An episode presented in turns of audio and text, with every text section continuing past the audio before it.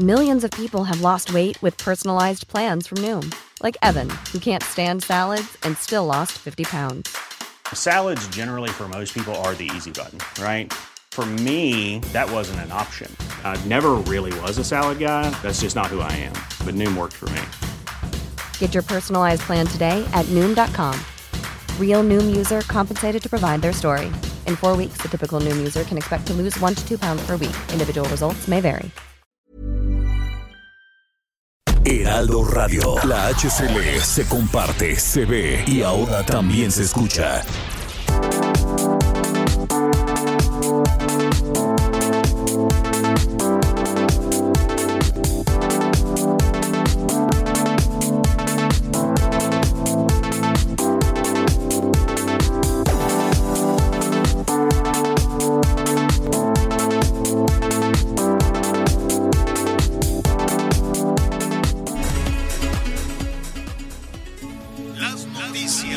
¿Cómo le va? Buenas tardes. Estás a punto de escuchar Yo soy Javier Alatorre. las noticias con Javier Alatorre. La vamos a pasar muy bien.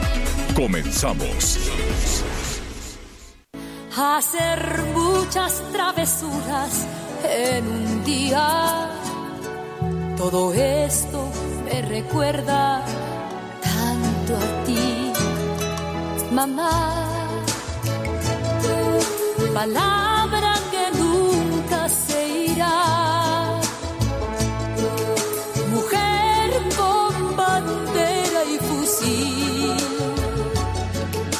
capaz de dar la vida por mí. Mamá. Qué bonita, qué bonita canción.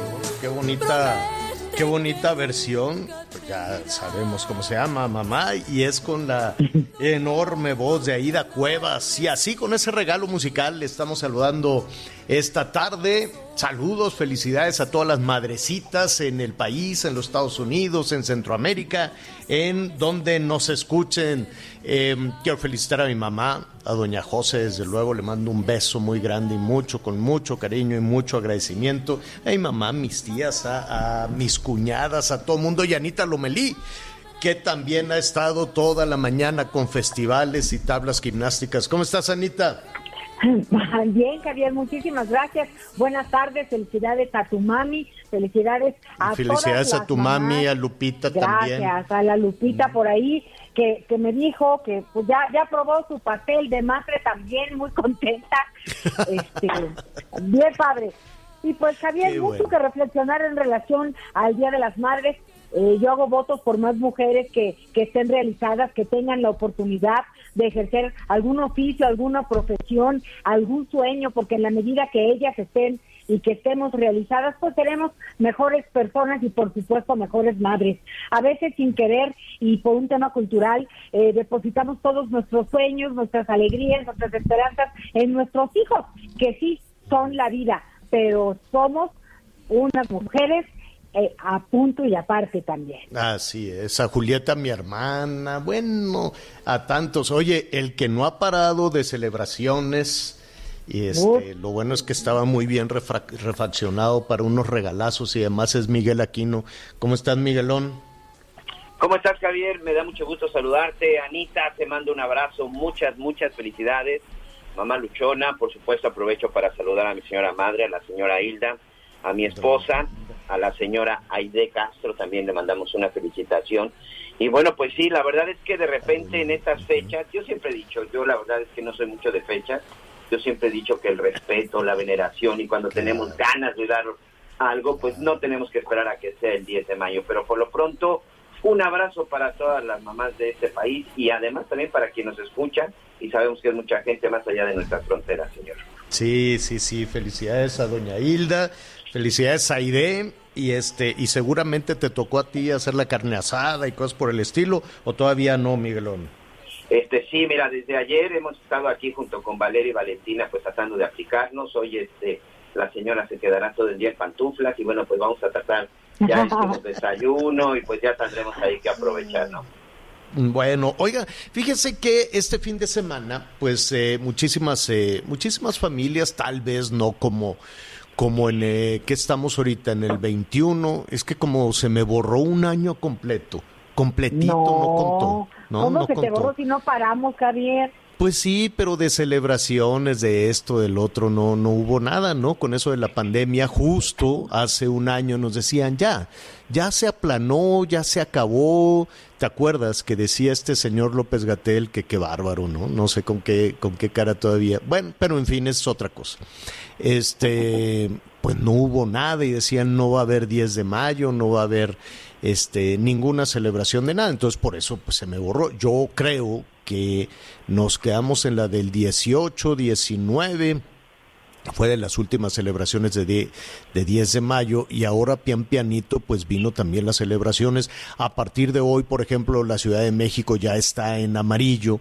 Algunas este, familias van a salir hoy eh, en la medida de sus posibilidades, pues porque también, así como se borraron las celebraciones, así se borró el dinero, Anita Miguel, ¿no? Este vino vinieron pues también muchísimas carencias y una serie de cosas. Lo importante es darnos un abrazo, lo importante, como dice Miguel, es manifestar el afecto, el cariño y tener una actitud positiva de que vamos a salir adelante. La verdad es que las mamás en toda esta situación han sido un elemento clave un motor importantísimo para levantar el ánimo y para que las cosas este, funcionen. La Ciudad de México a partir de, hoy ya lo habíamos anunciado el, el viernes pasado que estará en amarillo. Le vamos a explicar en un ratito más esto, esto, pues qué significa, qué beneficios puede traer para las actividades económicas, para las actividades eh, eh, comerciales también en todo el Valle de México, que esto pues implica, afecta a muchas regiones del país. Y además la buena noticia es que ahí vienen más vacunas, cosa que también nos da eh, muchísimo gusto que se acerquen eh, eh, las, las vacunas. Ya anunció el canciller también muy temprano, hoy por la mañana, que llegaba una cantidad importante de vacunas para envasarlas en, en, México. Ahí sí, pues todos nos quedamos con las dudas, ¿no? Porque si no han logrado envasarlas que llegaron el año pasado o llegaron por allí en diciembre, más o menos, este, y que las tienen todavía ahí en Ocoyoacac, en el Estado de México, eh, pues que porque no hay frasquitos, que no hay insumos, que no se pudo, quién sabe en qué condiciones tienen estas eh, enorme cantidad de, de activo, ¿no? De, de, de la vacuna que se mandó desde Argentina, hubo desfiles, aplausos, ya llegaron las vacunas y nada, siguen ahí guardadas desde diciembre, ¿no? Entonces está enero, febrero, marzo, abril, mayo, cinco meses casi, cuatro meses y medio con las vacunas ahí guardadas, con un gran misterio, no sabe por qué. Pero hoy por la mañana el canciller anunció que casi seis millones de dosis de AstraZeneca a granel, es decir, este, sin empacar, ¿no? Sin envasar, que estas 6 millones de dosis provenientes de este, Buenos Aires de nueva cuenta, este, pues que ya llegaron. Son los primeros lotes, ya han sido producidos y van a ser liberados este mes este mes, pues ya se les juntó la chamba porque les llegan 6 millones con los, era casi 2 millones que habían llegado en, en diciembre. Digo, qué buena noticia si ya las pueden envasar. Qué buena noticia si ya las pueden meter en los, en los frasquitos y si ya tienen las jeringas y lo que usted quiere y mande, me parece muy bien.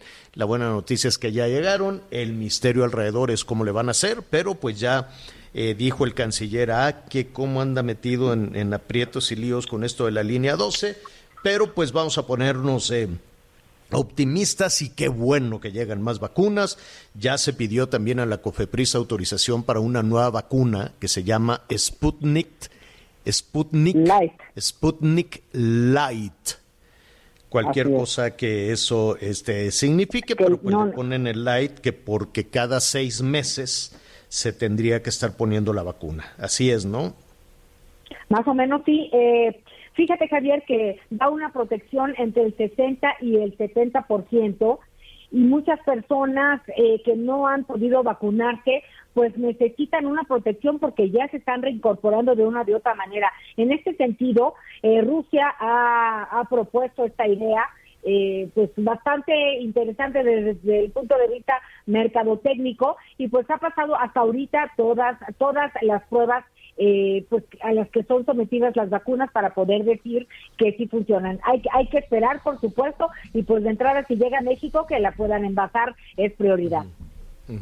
Y bueno, otra buena noticia es que en medio de la sequía, una sequía tremenda, horrorosa, que está afectando a una buena parte del territorio nacional con, este, pues mire, por ejemplo, nuestros amigos allá en Jalisco lo saben muy bien, en Zacatecas, en diferentes estados donde nos están escuchando, pues hay una especie de racionamiento, ¿no? Un chorrito que apenas sale y luego ya abren el chorro un poquito más este, las cosas empezarán a cambiar, se está adelantando, por algunos días se está adelantando la temporada de huracanes.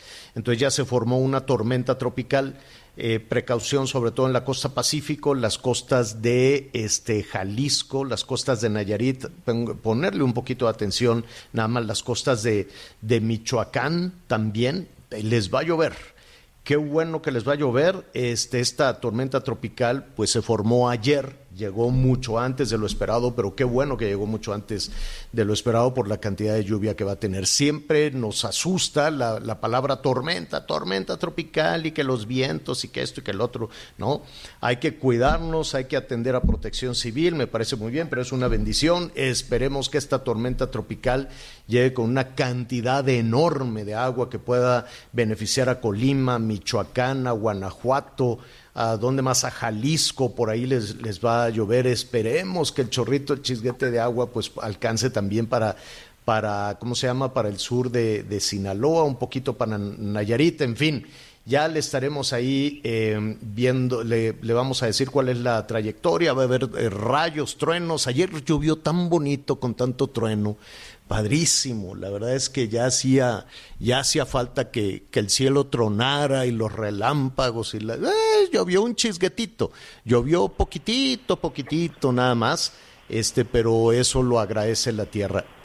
aunque llueva poquitito, ya sabe que la Ciudad de México se pone de cabeza, es un trastorno y luego dicen, es que es culpa de los ciudadanos y que tiran la basura y es cierto, ¿no? Este, tiramos ahí también basura, pero pues los servicios no son los adecuados.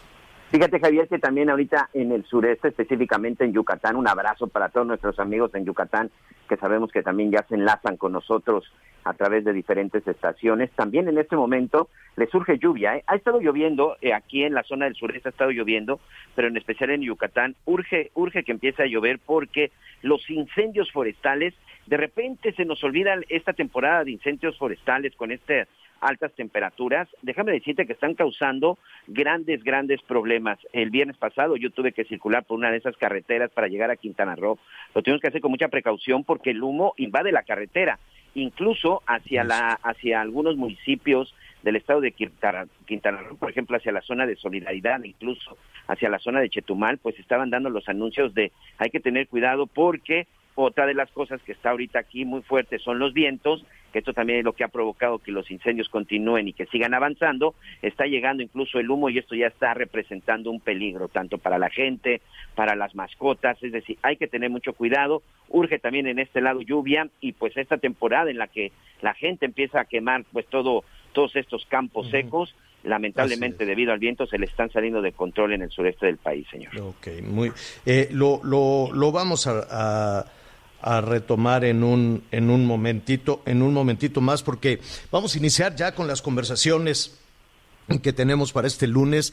Atención, muchísima atención. Ya falta nada, faltan eh, 24, 25 días para para las elecciones y las eh, situaciones de violencia comienzan a preocupar muchísimo. Y si no, que nos digan nuestros amigos en Veracruz que todos los días se reporta algún incidente con alguna de las candidatas y, candidatos. Este fin de semana eh, también tuvo eh, situaciones lamentables en el Estado de México, el ataque, por ejemplo, perdón, en, en Michoacán, el ataque al candidato del PRI a la alcaldía de, de Morelia Tres personas resultaron lesionadas. En el ayuntamiento de Chalma, en Veracruz, también hubo un atentado contra Fernando Argüelles, un atentado en la población de, Mesa de la Nono. Eh, en fin, también eh, en donde más, déjeme decirle que apenas iniciando este mes, un sujetos armados pues dispararon al aire en el mitin de, del candidato al alcalde de Cocula en la zona norte de, Guerrero, en fin. Mire, podemos revisar Hidalgo, Oaxaca, Guerrero, Veracruz, Michoacán. Son este tipo de incidentes que comienzan a preocupar y que comienzan a apretar conforme se acerca la, eh, la fecha para las elecciones. Para hablar precisamente de esta situación, de este tema, cómo, cómo afecta que eh, la medición que también se ha hecho en ese eh, sentido, vamos a ver cuál es el informe que tiene Etelec Consultores para em, en un minutito más estaremos eh, platicando con él para revisar precisamente la situación por la que están pasando todos estos todos estos alcaldes. Y mire una forma de, violencia como, como esta. También veíamos algunos eh, automóviles de, de, algunas candidatas y candidatos en Michoacán envueltos en llamas y puede ser el crimen organizado. En fin, ya le estaremos eh, eh, preguntando precisamente a Rubén Salazar, director de Etele Consultores de dónde vienen y cuál es la intención, desde luego, de desbarrancar en algunas localidades los procesos, los procesos electorales. Y en la Ciudad de México, pues también ha resultado algo, algo en medio de vaya, en medio de la competencia electoral, habrá que ver si se trata precisamente de violencia o las formas que tienen algunos candidatos de tratar de descarrilar a, a otros, ¿no? Víctor Hugo Romo, pues denunció o el equipo de Víctor Hugo Romo presentó una denuncia contra Mauricio Tabe por una serie de, videos que fueron armados deliberadamente para em, este, descarrilar la candidatura de Víctor Hugo Romo. En, entonces, en un eh, momento más estaremos platicando con Rubén Salazar. Ya tenemos a Rubén Salazar en la línea para que nos ayude ¿no? a avanzar en esta, en esta situación preocupante y sobre todo con los acontecimientos de las últimas horas. Rubén, ¿cómo estás? Buenas tardes. Hola, ¿qué tal Javier? ¿Cómo estás? Muy buenas tardes. Me da mucho gusto estar en tu programa y buenas tardes a todo tu auditorio. Oye, eh, este fin de semana yo sé que ustedes han dado un seguimiento muy, muy puntual en eh, Etelec Consultores sobre esta situación de violencia electoral. Hay algunos estados con un mayor número de casos, hay un nivel de candidatas y candidatos que pueden estar eh, de alguna manera más expuestos, sobre todo aquellos eh, que están compitiendo por una eh, por una alcaldía o por una presidencia municipal. ¿Qué es lo que ven cuando faltan 25 días para las elecciones, Rubén? Así es, Javier, pues eh, sí ha habido un incremento muy importante, no solamente, no, no, no tanto de la violencia letal, los casos de homicidios dolosos, sino otro tipo de delitos que sí han tenido un incremento muy notable, sobre todo amenazas, estos actos de intimidación, o maltrato físico y o verbal que comentabas, que abarcan también otro tipo de agresiones como propaganda difamatoria, ¿no? aspectos que también dañan la propia imagen y reputación de algunos candidatos, la guerra sucia, que ha tenido, me parece, eh, sobre todo un, un aumento considerable en ciudades importantes, ¿no? entre ellas la propia Ciudad de México, que este era ya un modus operandi que nosotros veníamos reportando desde hace tres años, ¿no?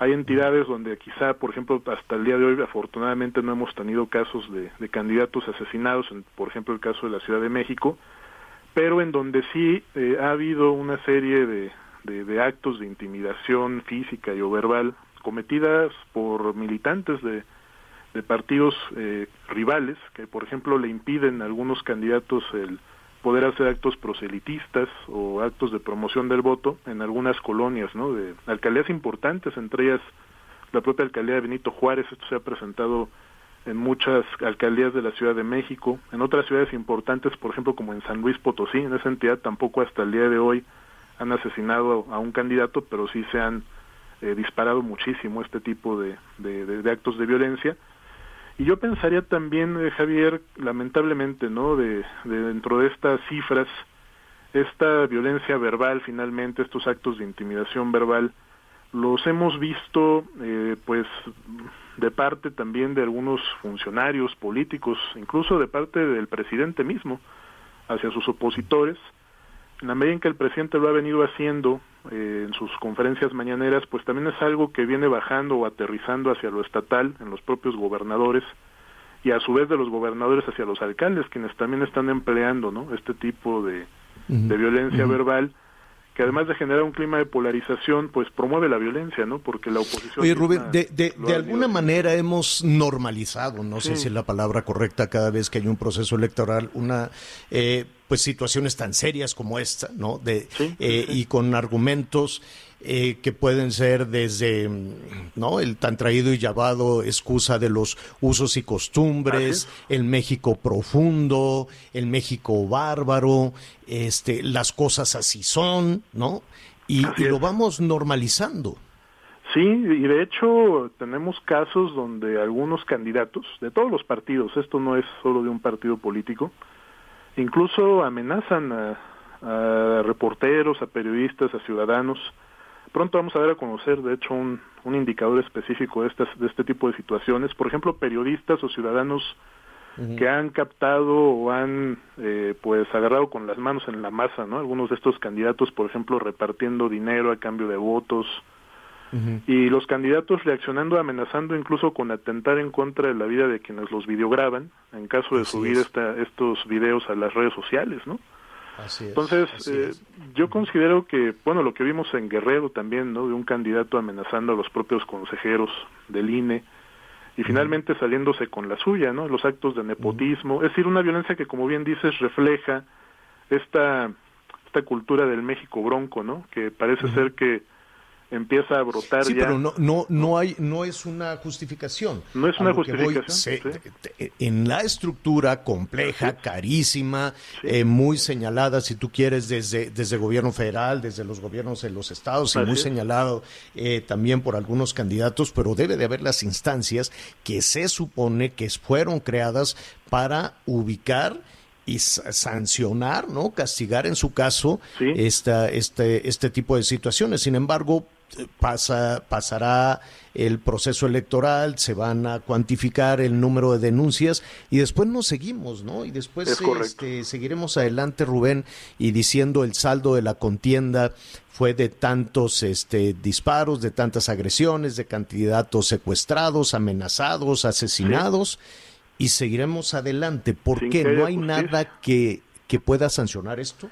Exacto, la, la, el principal problema es que al final estarán ahí las cifras, pero no se habrá hecho justicia en, en, ninguno de estos casos. Y este es un es un resultado que es, hemos nosotros registrado realmente en todos los procesos anteriores, por lo menos desde el año 97, ¿no? Lo que prevalece en, en el 85% de los casos, para tener una cifra global, es la impunidad, ¿no? No solo en los asesinatos, en las amenazas también. Lo que hemos visto en este proceso es que sí ha habido un, un descenso de la violencia letal en contra de políticos, pero pareciera ser que ahora eh, tuvo un efecto colateral la estrategia, ¿no? Es decir, los agresores sí le están pensando dos veces en asesinar a un candidato, porque ahora el problema pues, sí se hizo un tanto más visible, ¿no? Corren mayor riesgo de ser investigados, están en el ojo del huracán, pero han migrado otros delitos que les permiten actuar de manera eh, más impune, como las amenazas, ¿no? Sobre todo claro, empleando claro. las redes sociales, eh, actuando de forma anónima, traerse cuentas anónimas, incluso a través de, de teléfonos de prepago, ¿no? Que lanzan las amenazas vía llamada Claro. telefónica o SMS y no hay forma Ahí le ha faltado, por ejemplo, yo no sé, por ejemplo, cómo esté la unidad de policía cibernética de la Guardia Nacional, porque sería importante conocer la IP, rastrear la IP, ¿no? De origen de todas estas amenazas que se hacen a través de estas herramientas electrónicas para dar con los responsables, Javier. Finalmente, me parece que ese debe ser el propósito de, toda fiscalía. Son delitos de fuego común, le compete investigarlo a las fiscalías de los estados pero sí hay un problema grave aquí, eh, es decir, hay desconfianza de muchos candidatos hacia las fiscalías de los estados porque pues la autonomía de las mismas está desacreditada. Sí ven que también las fiscalías actúan políticamente, como ya hemos comentado con anterioridad, la mayoría de las víctimas son opositoras, a los gobiernos de los estados. Y esto impide precisamente que, que se pueda aplicar la justicia no solo en términos penales, ¿no? sino electorales, porque aquí la pregunta vuelve a ser la misma quién se está beneficiando electoralmente de esta violencia. Hay quien se beneficia de la misma y se sale con la suya, porque al final, como dices, la justicia pareciera ser que concluye con la jornada electoral, ¿no? Cuando la justicia, pues los tiempos de la misma deberían trascender al día de la elección y continuar investigando eh, por ejemplo, ubicar si hay alguien que se benefició electoralmente, obtuvo un cargo público a través de la violencia, pues aplicar los juicios de procedencia respectivos, ¿no? Pero si se deja de investigar, esto no es posible.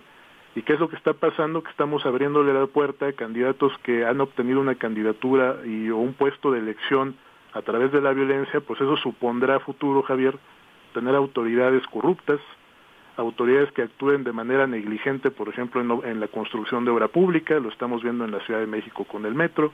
Al final las víctimas podemos ser los ciudadanos, si no les cerramos la puerta a candidatos o candidatas que se estén beneficiando eh, electoralmente de estos actos de violencia, que estén incluso en algunos casos, es lo más grave, incluso estableciendo sus propios vínculos con grupos delictivos también para amedrentar, para intimidar ¿no? a un opositor y esto eh, a la larga pues son, nos puede traer problemas todavía aún más graves, ¿no? Autoridades que estén completamente cuestionadas en su legitimidad, en su independencia, en su autonomía.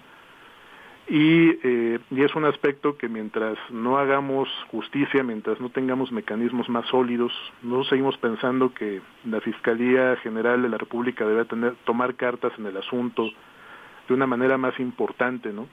En lo que se refiere a esta violencia al menos dirigida en contra de candidatos y candidatas, porque a nivel estatal la verdad es que la impunidad pues está eh, muy presente, no de ahora, desde hace mucho tiempo, y es un aspecto que, que pues como te decía, golpea nuestra democracia, la pone en entredicho, no cualquiera va a sonar fuerte lo que voy a decir, de acuerdo a lo que hemos observado, Javier, es un problema muy local, donde unos cuantos caciques, familias políticas están prácticamente monopolizando el poder no solo el político, eh, también el económico, acceden al poder político y lo monopolizan para controlar negocios lícitos e ilícitos. ¿no?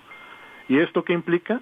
Que no cualquiera puede ser candidato, no cualquiera puede aspirar al poder. Los nuevos cuadros políticos que surgen a partir de esta apertura democrática se están enfrentando a todas estas redes, ¿no? Que concentran el poder político, el económico y el criminal. Entonces, pues para aspirar a un cargo público literalmente se están jugando la vida, ¿no? Como ya lo vimos el fin de semana, cerca de al menos nosotros hasta, bueno, tenemos más casos, pero sonaron muchos los, los casos de un candidato a la alcaldía de Morelia que estuvo a punto de perder la vida en un atentado, otro, otro candidato también, este, perdón, más bien un dirigente partidista que también fue, eh, eh, eh, pues, privado de su libertad y le asesinaron a un colaborador en Pánuco, Veracruz. En fin, son, son casos que, que hemos estado monitoreando, pronto vamos a dar también a conocer una actualización, pero que sí reflejan eh, pues esta situación en donde la violencia se está convirtiendo en un arma ¿no? de competencia político-electoral y en donde el gobierno, pues si bien frenó eh, esto, estos atentados letales, hasta el día de hoy siguen siendo 31 aspirantes y candidatos asesinados. En abril solo hubo tres casos de candidatos que perdieron la vida. Pues no está logrando contener eh, a estas, estas agresiones que se han desbordado en otro tipo de delitos, ¿no? Como estos que estamos mencionando. Pues Rubén, te agradecemos, te agradecemos muchísimo esta conversación, como siempre, es una medición fundamental, un seguimiento fundamental que involucra, que como lo decíamos, va muchísimo más allá de las cuestiones electorales, del árbitro electoral, de las instancias y demás. Estamos hablando aquí de cuestiones de impunidad, de cuestiones de inseguridad y de la presencia en muchas regiones del crimen organizado, aunque se quieran cerrar los ojos, aunque se le quieran eh, encontrar justificaciones, es un tema que, que ahí está. Ahí está, presente, que está lastimando a diferentes regiones del país. Gracias, Rubén. Muchas gracias, Javier. Un fuerte abrazo. Al contrario, es Rubén Salazar, el director de Etelec Consultores. Bueno, muy bien. ¿Qué le parece si en este momento hacemos una pausa rápidamente y volvemos inmediato? Sigue con nosotros. Volvemos con más noticias. Antes que los demás. Heraldo Radio, la H que sí suena y ahora también se escucha.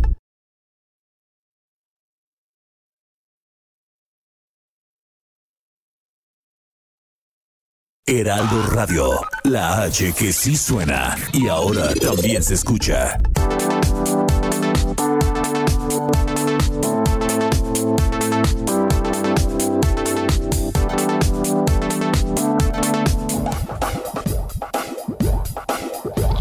Más información. Continuamos. Ruta 2021, la ruta hacia las elecciones presenta.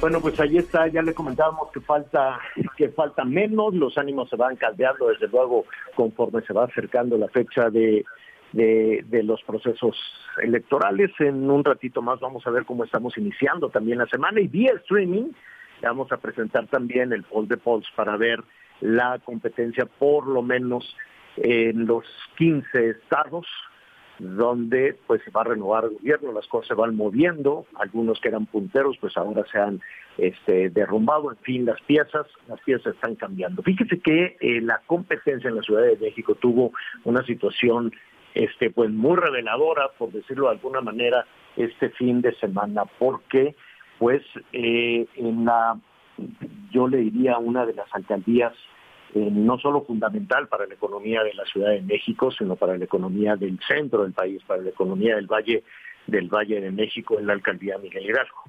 En esta eh, alcaldía está compitiendo Víctor Hugo Romo, candidato por Morena, PT y Partido y Partido Verde, y también están Mauricio Tabel, candidato del PAN, PRI, PRD. Pero en las últimas, a últimas fechas, aquí le reportábamos y hablábamos también con algunos de los candidatos, pues algunas situaciones este, indebidas, por decirlo de alguna manera, ¿no? La, la entrega de despensas o la solicitud del voto, la, o condicionar, por ejemplo, el tema de las vacunas, capitalizar, lucrar políticamente con el tema de las vacunas, y esto estaba apuntando a Víctor Hugo Romo, el candidato de Morena a esta alcaldía.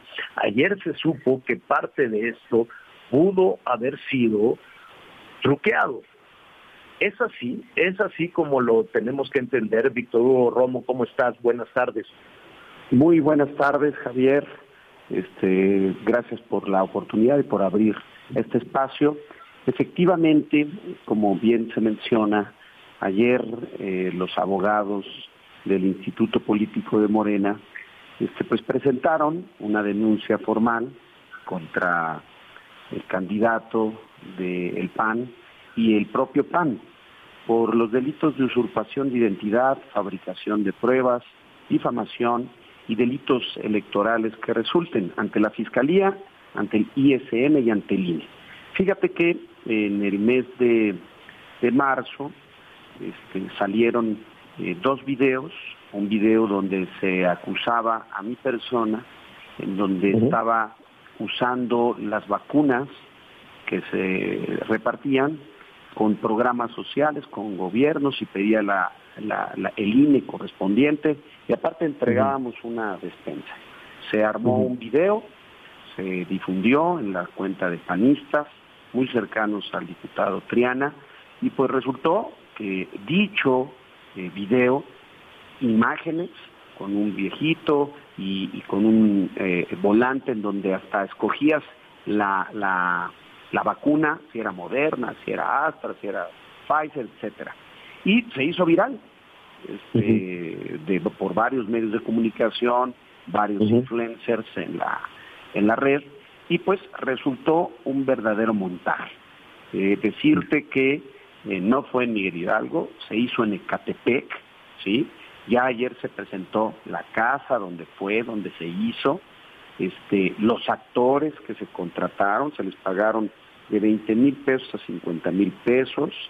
Eh, ¿En qué colonia de Ecatepec? Fue en Ciudad Azteca.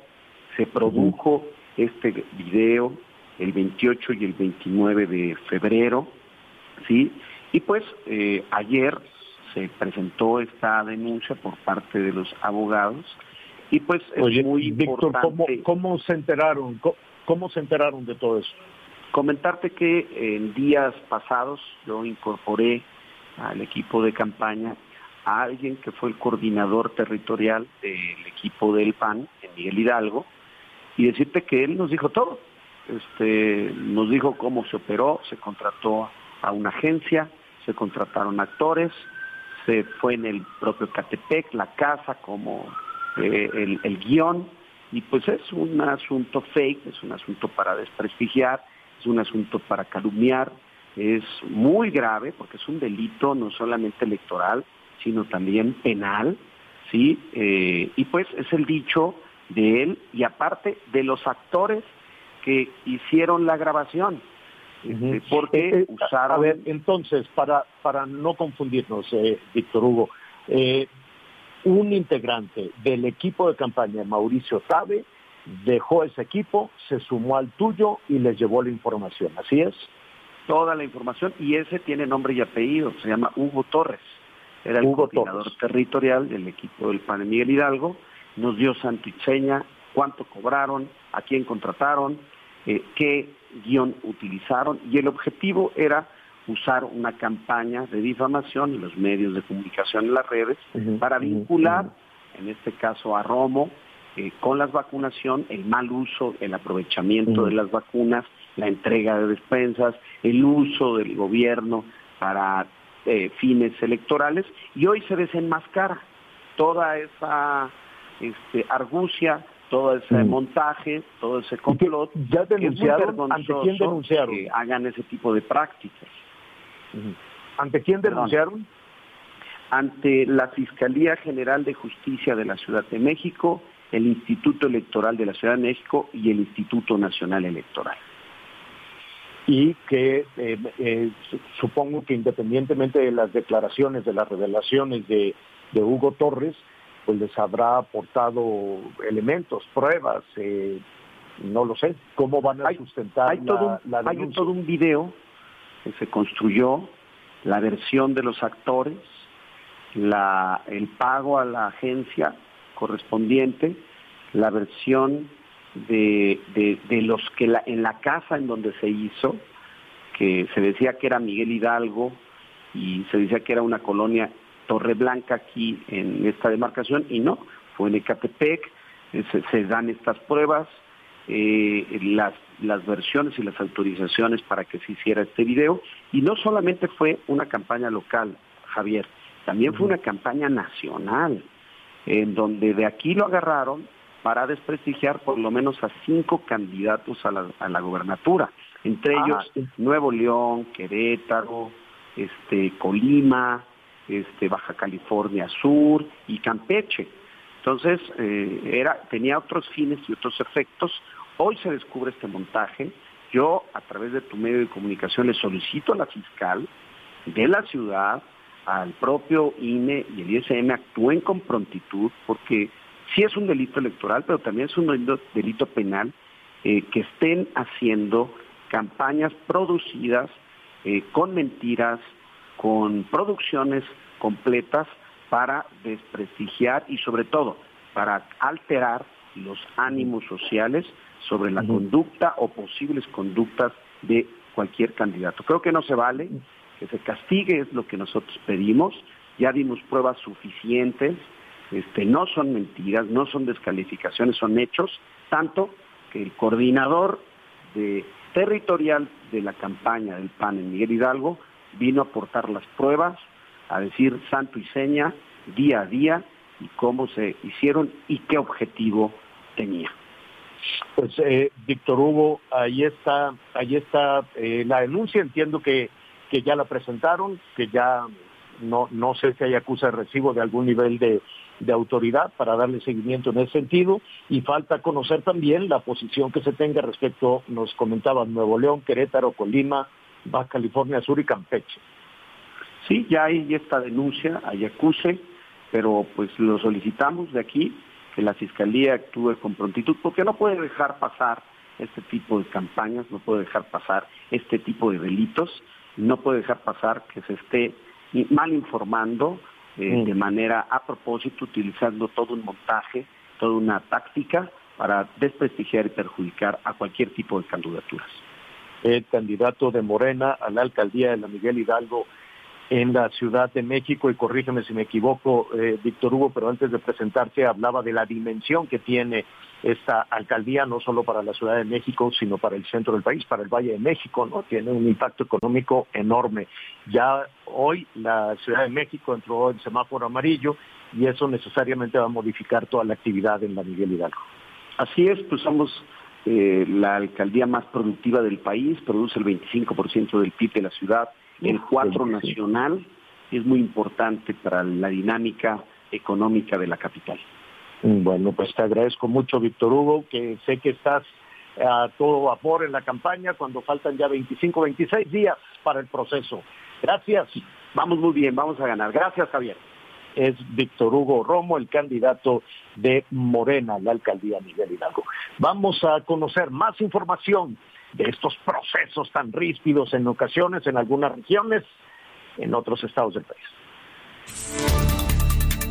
El Instituto Electoral y de Participación Ciudadana del Estado de Guerrero dio a conocer que inició ya la impresión de las boletas para la elección del próximo 6 de junio, destacando en particular el caso de la boleta a la gubernatura, donde hay un total de ocho candidatas y candidatos que buscarán este cargo por el periodo de seis años. Dentro de estos ocho destaca que en dos casos utilizan además de su nombre un alias. En el caso de Morena, Evelyn Cecia Salgado Pineda, alias La Torita. En el caso de redes sociales progresistas, está Ambrosio Guzmán Juárez, alias El Indígena. El resto de los candidatos son por el Partido Acción Nacional, Irma Lilia Garzón Bernal, por el PRD y también por el PRI, Mario Moreno Arcos, por el Partido Verde y también por el Partido del Trabajo, Pedro Segura Valladares, por Movimiento Ciudadano Ruth Zabaleta Salgado, por el Partido Encuentro Solidario Dolores Huerta Valdovinos y por el Partido Fuerza por México, Manuel Negrete Arias. Informó desde Acapulco Guerrero, Enrique Silva.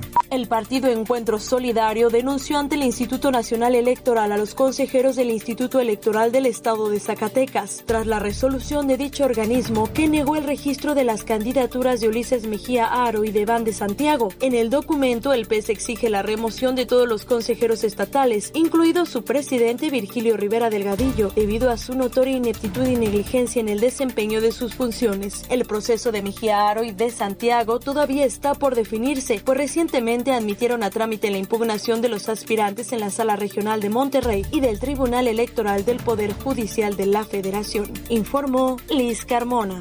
El candidato de Morena a la alcaldía de León, Ricardo Sheffield Padilla, señaló que el sector cuero calzado de la ciudad es el que depende del 95% del mercado nacional, por lo que se necesita reactivar. Dijo que de ganar impulsará un programa integral de rescate, informó Alfonsina Ávila. Dolores Padierna, candidata a la alcaldía Cuauhtémoc por Morena, presentó los proyectos de obras y desarrollo urbano sustentable para la alcaldía y anunció que el arquitecto Jesús Aispuro Coronel será el próximo director general de obras de la demarcación. La aspirante morenista expuso la necesidad de contar con una imagen urbana moderna y dinámica que permita a la alcaldía Cuauhtémoc ser la capital de la capital. Dolores Padierna confió en iniciar su gobierno en semáforo verde y tener mejores condiciones que la actual administración. Desde la Ciudad de México, David Pérez de Tejada. El día de hoy el presidente nacional del Partido Revolucionario Institucional, Alejandro Moreno, Alito, realiza visita oficial en el estado de Querétaro, particularmente en cuatro municipios, Cadereyta, El Marqués, Querétaro y Corregidora. La idea es dar apoyo a las candidatas y candidatos del PRI y sobre todo a María Alemán, candidata a la alcaldía de la capital, y a Abigail Arredondo, candidata a la gubernatura. Y justo hoy en varios encabezados locales el tema es el llamado que hace Abigail Arredondo a la federación para que el próximo 6 de junio, día de la jornada electoral, haya en el estado de Querétaro la presencia de la Guardia Nacional para salvaguardar la integridad de los ciudadanos y las ciudadanas y evitar alguna situación que pudiera salirse de control. Desde Querétaro, Querétaro, Diana González.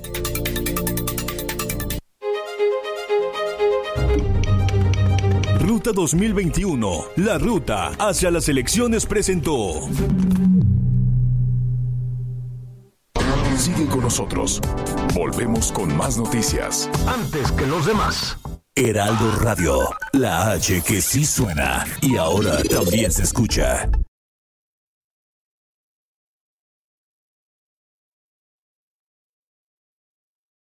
Heraldo Radio, la H que sí suena y ahora también se escucha. Todavía hay más información. Continuamos. Las noticias en resumen.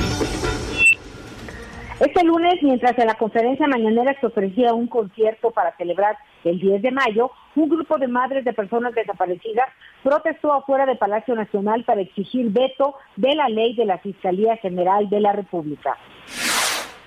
En Zacatecas, un hombre y su bebé eh, de un año fueron asesinados por un grupo de hombres armados cerca de un centro de vacunación. Los hechos ocurrieron en la comunidad de Buenavista de Trujillo, en el municipio de Fresnillo.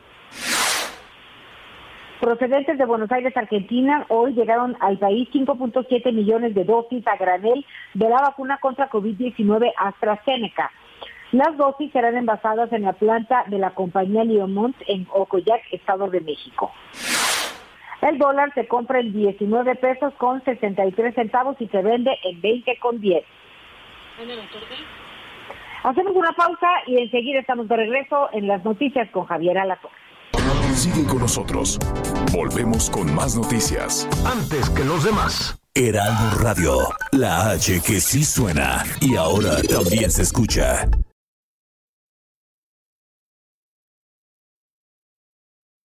Heraldo Radio, la H que sí suena y ahora también se escucha.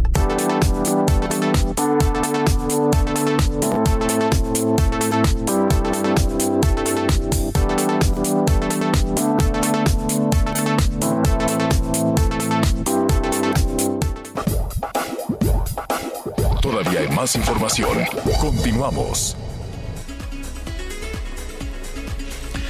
Bueno, muy bien. Eh, mire, tenemos, eh, estamos ya eh, prácticamente concluyendo la, la, primera parte del programa. Le recuerdo Javier Alatorre MX, javieralatorre.com. Vamos a tener muchísimas, muchísimas cosas. ¿Sabe que me da muchísimo gusto, Anita Miguel, que está lloviendo, por lo menos en una, en una parte importante de la costa Pacífico, y eso pues les cae como bendición con esos calorones y con esas sequías en Michoacán, en Jalisco, en Nayarit en Colima. Qué bueno, es una tormenta tropical. Hay que extremar precauciones, desde luego, ¿no? Muchísimo cuidado, desde luego. Hay algunos ventarrones. No se ponga donde no debe, no se ponga en el cauce de los arroyos, de los ríos, que aunque estén secos, porque no ha llovido nada, este es una bendición. Ahí viene el agua, lo cual me parece muy, muy buena noticia para todos nuestros amigos que nos están escuchando en estas entidades. Esperemos que, que un poquito de lluvia también les alcance a Baja California, a Sonora, un poquito a Sinaloa. Es la primera, se adelantó esta tormenta, está fuera de temporada, absolutamente fuera de temporada. Todavía faltan más o menos 15 días para que se anuncie la temporada de huracanes de manera formal, pero pues llega este con agua. No creo que tanta, pero este así llega ya esta esta tormenta.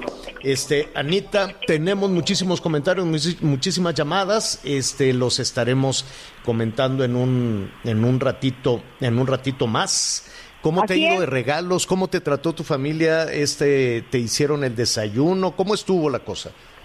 Pues mira, la verdad es que muy bien, muy tranquilos, este ya con estar eh, completos, pues uno agradece, Javier, y tuvimos un año pesadísimo y hoy más que nunca pues estamos conscientes pues de lo rota y de lo triste que están muchas familias, muchas madres, además este pues por otras razones que han perdido a uno o varios hijos. Entonces, la verdad de las cosas es que estuvimos tranquilos, sí animados, ¿no? Yo la verdad fui a ver a mi mamá, que la he visto muy poco en este año en persona, está contenta, está fuerte y pues esa es eh, pues la mejor bendición. Esa es muy buena noticia, muy, muy buena noticia. Eh, oye, la otra cuestión que vamos a estar retomando en la... Mire, en la segunda parte vamos a ver los papelazos que están haciendo algunas candidatas y candidatos. Básicamente los candidatos. Yo no sé, Anita, quién les dijo que tienen que hacer el ridículo para ganar votos. O, o, yo no sé si, por ahí, si por ahí va la situación, ¿no? Pues los candidatos y las candidatas dijeron, bueno, pues como en las redes sociales se vale de todo, pues ahí hemos visto sus marometas, eh, sus bailes, sus cantos, sus poesías. Todavía bailaran bien. No, no, no, no, no. El que no baila canta y el que no canta se echa machingüepas y el que no es un pelado, porque me da mucha pena decirlo, pero hemos encontrado personajes que, bueno, de veras que no tienen el mínimo respeto. No tienen por vergüenza. ni por nada. Es una lástima. Ojalá que Pues en verdaderamente mi- la gente se dé cuenta. Son las desesperación, es la desesperación, ¿eh? es la desesperación también de muchísimos candidatos que por lo pronto no son conocidos y que dicen, pues no me importa, yo, yo voy a conocer, algunos son unos pelados, ¿no? Utilizan un lenguaje tremendo, otros se enojan con los medios de comunicación, en fin, ya lo estaremos retomando ahorita en un minutito más, díganos también, participe, díganos qué opina de sus candidatos, díganos qué opina de la contienda, cómo se ha desarrollado en el lugar en el que, en el que usted vive y si ya tiene resuelta su decisión de voto. Faltan 26 días ¿no? En algunas localidades pues únicamente se va a elegir presidenta o presidente municipal, en otras pues será una elección mucho más mucho más amplia, ¿no? Los legisladores, las diputadas, los diputados, en fin, todos aquellos que se supone entre comillas que nos tienen que representar, pero pues que ya sabemos que están de rodillas o ante su partido ante su partido político o su gobernador, ya sabe, antes no sé si eso se ha modificado, ya lo estaremos discutiendo con expertos, con eh, algunos analistas, vamos a ver cómo se inicia la semana para algunos eh, candidatos. Así es que, pues ahí está, acompáñenos en un ratito más. La buena noticia también para el Valle de México es que hoy van a poder cine, llevar al cine de 10 de mayo algunas mamás, ¿no? Nada más los cines a partir de hoy ya en amarillo en la Ciudad de México ya pueden llegar casi la mitad, el 40%. En las salas estas más caras es de casi el, el 60%. Ya puede haber fiestas infantiles sin trago, sin alcohol y sin baile. Y si usted va a tener una comida de 10 de mayo, pues hágalo cuidando todavía, ¿no? Cuidándose todavía, no hay que bajar la, guardia, qué bueno que se avance en las vacunas, qué bueno que se avance en la actividad económica, que se pueden recuperar algunos empleos, esa, todo, todo eso es muy alentador. Vamos a hacerlo con mucho cuidado, no perdamos la pista de todo esto. Anita, te invito a que nos acompañes vía streaming, Javier a la Torre MX, ¿qué te parece? Ya estamos listos, Javier. yo pues, y bueno, muchísimas personas que ya están ahí esperándonos. Ah, vámonos rápido entonces. Gracias Audiorama, gracias a El Heraldo Radio. Volvemos. Gracias por acompañarnos en Las Noticias con Javier La Torre. Ahora sí ya estás muy bien informado. Heraldo Radio. Hi, I'm Daniel, founder of Pretty Litter. Did you know cats tend to hide symptoms of sickness and pain? I learned this the hard way after losing my cat, Gingy. So I created Pretty Litter, a health monitoring litter that helps detect early signs of illness by changing colors, saving you money and potentially your cat's life. Pretty Litter is veterinarian developed, and it's the easiest way to keep tabs on your fur baby's health right at home. Go to prettylitter.com and use code ACAST for 20% off your first order and a free cat toy. Terms and conditions apply. See site for details.